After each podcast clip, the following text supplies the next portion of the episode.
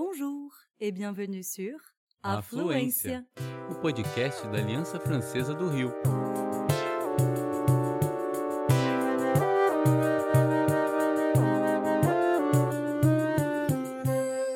Você está ouvindo En français, s'il vous plaît. dicas e tudo o que você sempre sonhou em saber sobre francês.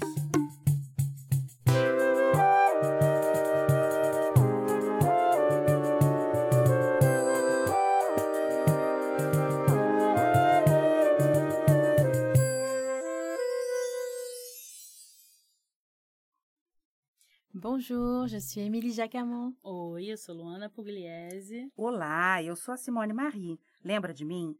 Nós fofocamos juntos há pouco tempo. Uhum. Emily, Luana e eu estamos aqui por um único motivo. A gente sabe que você se interessa por tudo o que envolve a língua francesa e que sempre acaba aprendendo uma coisa ou outra por aqui. Eu, pelo menos, sempre Eu aprendo. também. É, pois é. Alors, t'as quelques minutes? Pensa comigo. O que mais te motiva a aprender um idioma? A necessidade, o prazer, a cultura, um sonho? Nós aqui somos suspeitas para falar. Afinal de contas, né?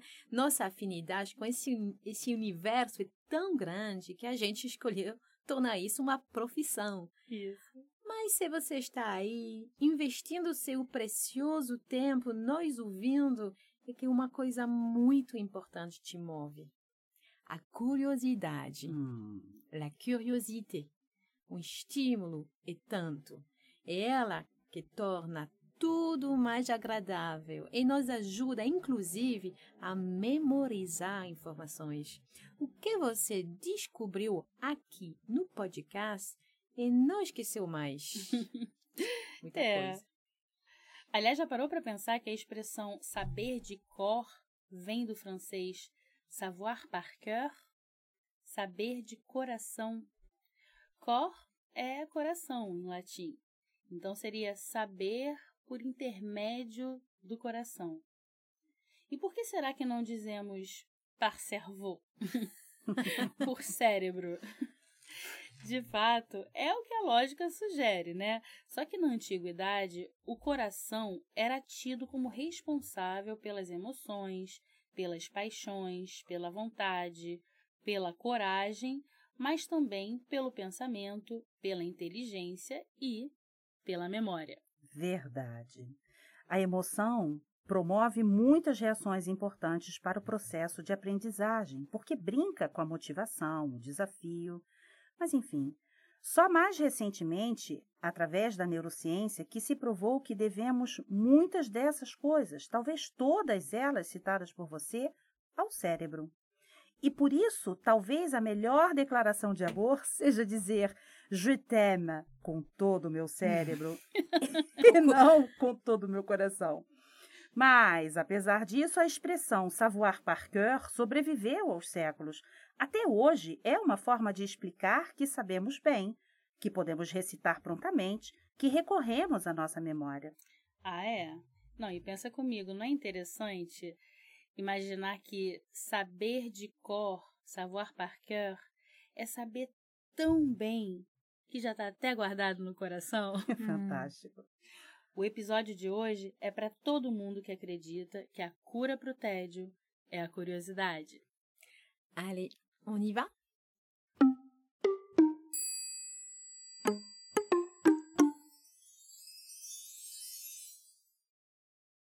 É, se você está por aqui, é muito provavelmente porque sabe que a França vai muito além da Tour Eiffel, do croissant, do glamour e dos perfumes. O país e as pessoas que vivem por lá costumam atiçar a curiosidade de muita gente.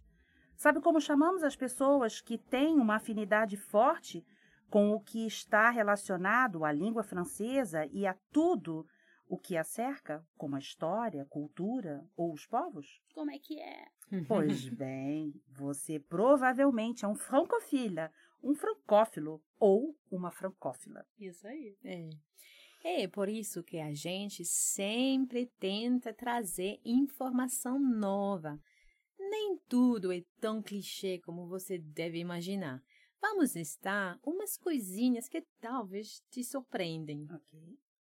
Você sabia que a França foi o primeiro país a proibir que estabelecimentos comerciais joguem comida no lixo? Uhum. Desde fevereiro de 2016, duas medidas foram postas em prática contra o desperdício alimentar, le gaspillage. A lei prevê que lojas de alimentos com mais de 400 metros quadrados sejam obrigadas a propor um acordo de doação a associações de alimentos ainda não vendidos e aptos para o consumo. Além disso, é proibido tornar alimentos impróprios para o consumo. E tem mais. Desde janeiro de 2022, outra medida de ajudar aos desfavorecidos passou a valer. Produtores e distribuidores de produtos não alimentares estão proibidos de destruir os seus produtos não vendidos. Já pensou se pega no mundo inteiro? Nossa, Nossa. seria um avanço. Pois é. Fantástico. E você sabia que na França é possível se casar com uma pessoa falecida? Não. Que?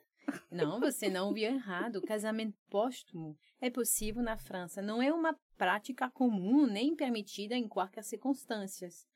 É tão excepcional que só o presidente da República pode autorizar a união por decreto. Segundo o Código Civil, ele é concedido por motivos bem específicos, comprovados por um conjunto de fatores. Ah, tá. Hum. Foi em 1803 que isso passou a ser permitido por conta das viúvas de guerra. Com o tempo, passou a atender a casais que, que passam por coisas graves, sabe? Como desastres, por exemplo. Mas calma, é necessário o consentimento do falecido. Para tal, vários documentos devem atestar que um casamento estava prestes a acontecer ali. E antes que você pense que isso tem a ver com dinheiro, porque eu sei que você pensou nisso, a gente já esclarece. O cônjuge não é herdeiro legal, nem tem direito à herança. Hum, tudo bem. Você sabia que para alguns é quase obrigatório desejar bom apetite antes de uma refeição? Ah, é? É. É um sinal de educação. Ainda que você não conheça a pessoa, basta estar comendo na presença de alguém para ouvir. Bon appétit. Bon appétit. Bon appétit. Por isso, não esqueça de fazer o mesmo caso encontre alguém no momento da refeição. A expressão também existe no Brasil, mas não chega a ser um hábito comum. E como responder? Caso a outra pessoa também vá comer, você repete bon appétit. Caso contrário, é só dizer merci.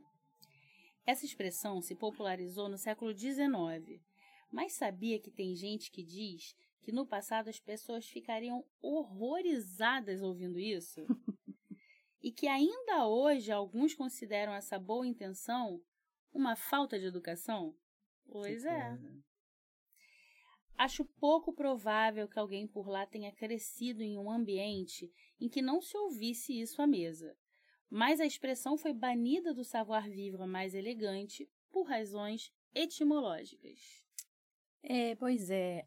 É que na origem, bon appétit estava diretamente relacionada à digestão em si. Hum, Então, quando você deseja bom apetite para uma pessoa, se refere diretamente à digestão da pessoa. Exato. E como comer e cozinhar podem ser considerados como verdadeiras artes da mesa, não comeríamos por pura necessidade fisiológica, mas acima de tudo por prazer. Dizer bon appétit seria reduzir o momento a um mero aspecto digestivo. Aí, hum. é você.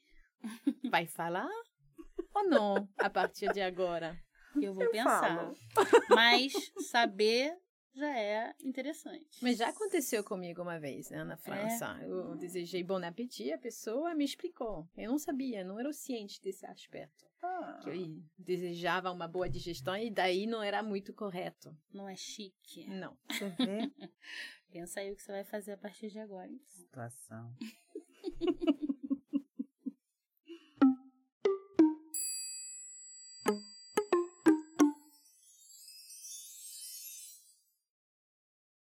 Il a disparu. Qui a disparu? Quoi? Um bom romance policial é aquele que instiga a nossa curiosidade, né? desapareceu, como, por quê, quem matou Dete Rothman. Georges Perec, romancista, poeta e ensaísta francês, foi membro da ULIPO, Ouvroir de Littérature Potentielle, e fez algo, no mínimo, inovador. Escreveu, em 1969, um romance policial em que há muito para ser desvendado. Uhum. Até aí, tudo bem. Acontece que, além do sumiço da protagonista, sabe quem sumiu? Não. A vogal E. Ela sem, simplesmente não aparece no livro de mais de 300 páginas. Nossa. Já pensou? Estamos falando da letra mais frequente do francês. Uma baita experiência literária. Dificílimo, mas não impossível. A palavra mais longa em francês, sem o é, é institucionalização. Institucionalização. Mas, Emily, você consegue imaginar um livrinho inteiro sem a letra A em português? Não, não Mesma teria. coisa. É, não teria mais amor, saudade, Que chorar. lindo, é verdade. A não gente teria. poderia só torcer.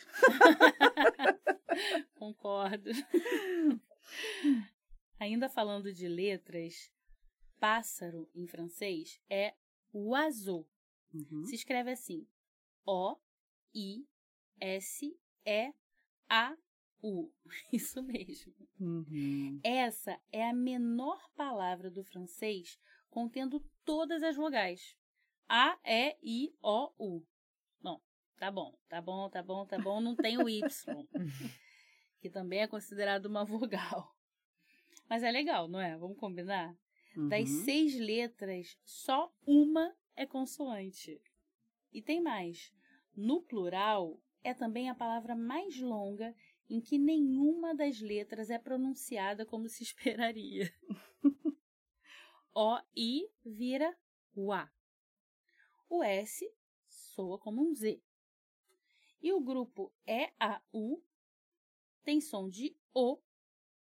E ainda entra o X final, que é mudo. Definitivamente essa língua de Molière é especial.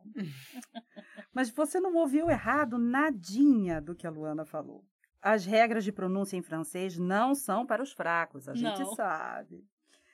Mas é, o que haveria em comum entre as palavras amour, orgue e delícia? Isto é, amor, órgão e delícia. Uma pista seria o gênero gramatical. As três palavras são masculinas no singular, mas se usadas no plural, se tornam femininas. Vai entender. Vai entender. Vocês já viram aquele meme? De um lado, um livro com umas 500 páginas com a legenda Un livre en français. Do outro lado, um livro fininho com a mesma capa e aí a legenda Le même livre sans les lettres non prononcées. Não se desespere. Pronunciar perfeitamente os sons em francês é um universo à parte. Requer muita prática. E verdade seja dita, será que você precisa mesmo falar como um nativo? Será que é o que se espera de alguém que está falando uma língua estrangeira? É o que você exige de um gringo que se esforça para falar português? Não, né? Não. Não. Então, sem estresse. Não precisa ser um bicho de sete cabeças.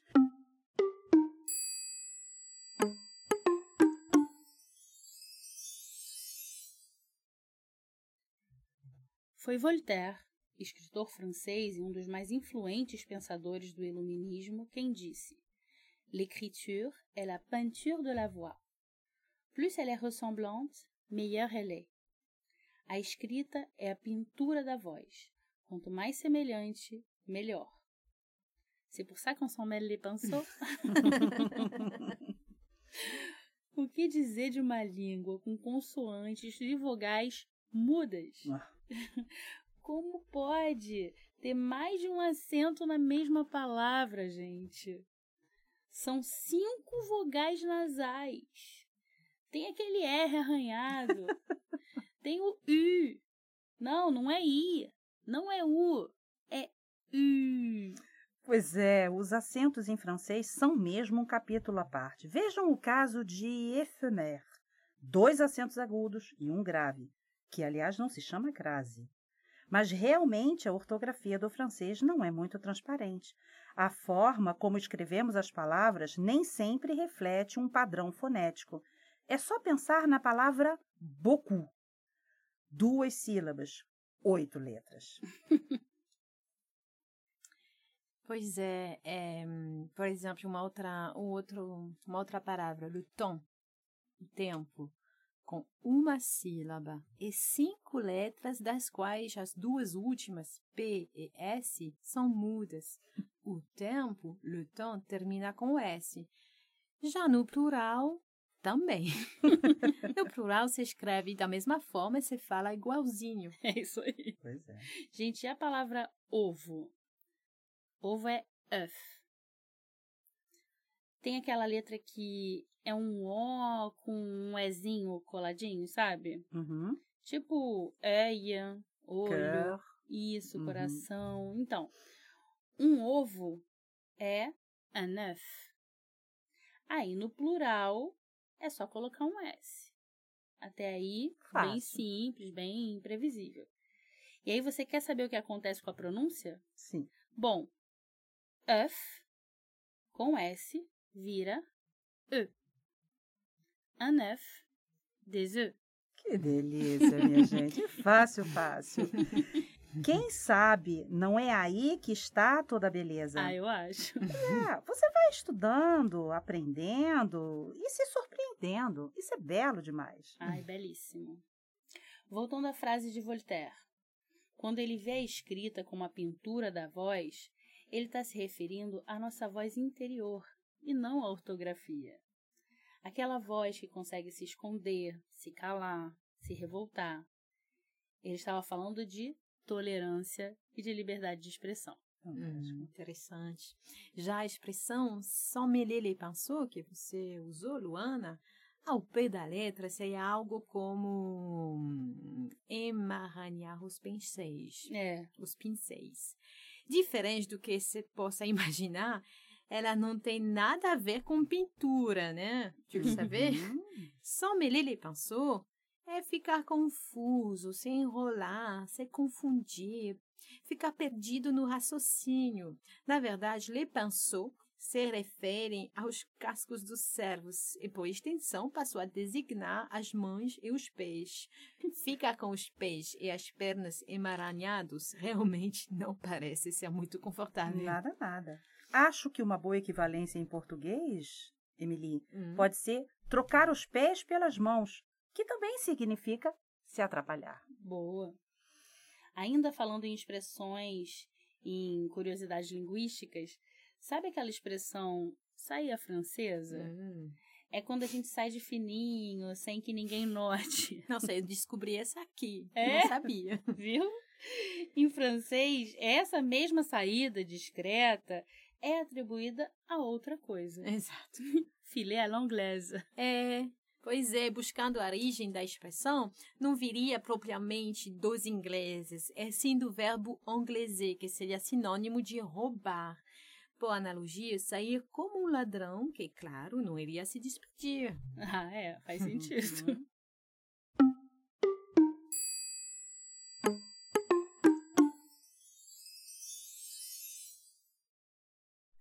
Micro-trottoir, les mots du jour. Estamos na Aliança Francesa de Botafogo, no Rio de Janeiro, durante o encontro de coordenadores pedagógicos da rede brasileira. Como todo mundo aqui fala a língua de Molière, aproveitamos para perguntar aos participantes: qual é a sua palavra preferida em francês? Quel est ton mot préféré en français? Quem responde hoje são Thierry Riera, jornalista, e Cathy Massy, da Aliança Francesa de Fortaleza. Moi, mon mot préféré, c'est curiosité, dans le sens de la curiosité, c'est-à-dire que ça permet euh, de découvrir des choses que l'on ne connaît pas encore. Être animé de curiosité, ça nous amène sur euh, des chemins que nous n'avons pas encore explorés, de découverte du monde et de tout ce qui peut enrichir euh, ce que nous sommes et nos connaissances. C'est profond, merci. Alors, moi, mon mot préféré, c'est donc, parce que je peux le mettre partout, quand je veux, quand j'ai rien d'autre à dire. Eles escolheram as palavras curiosité et donc. Perceberam? Et voilà, la prochaine fois vous découvrirez de nouveaux mots et leur définition.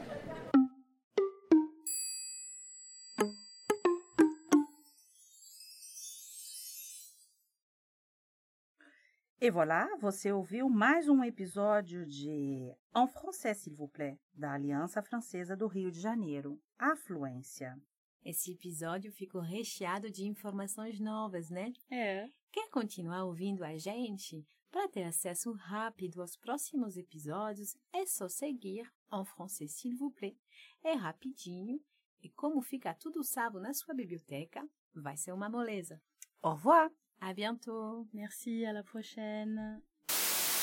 Oi, eu sou Luana Pugliese. Olá, eu sou Simone. Marie. My é o name is Bond. My name is Bond. James Bond, James Meu nome é Simone. Simone Marie. Pardon.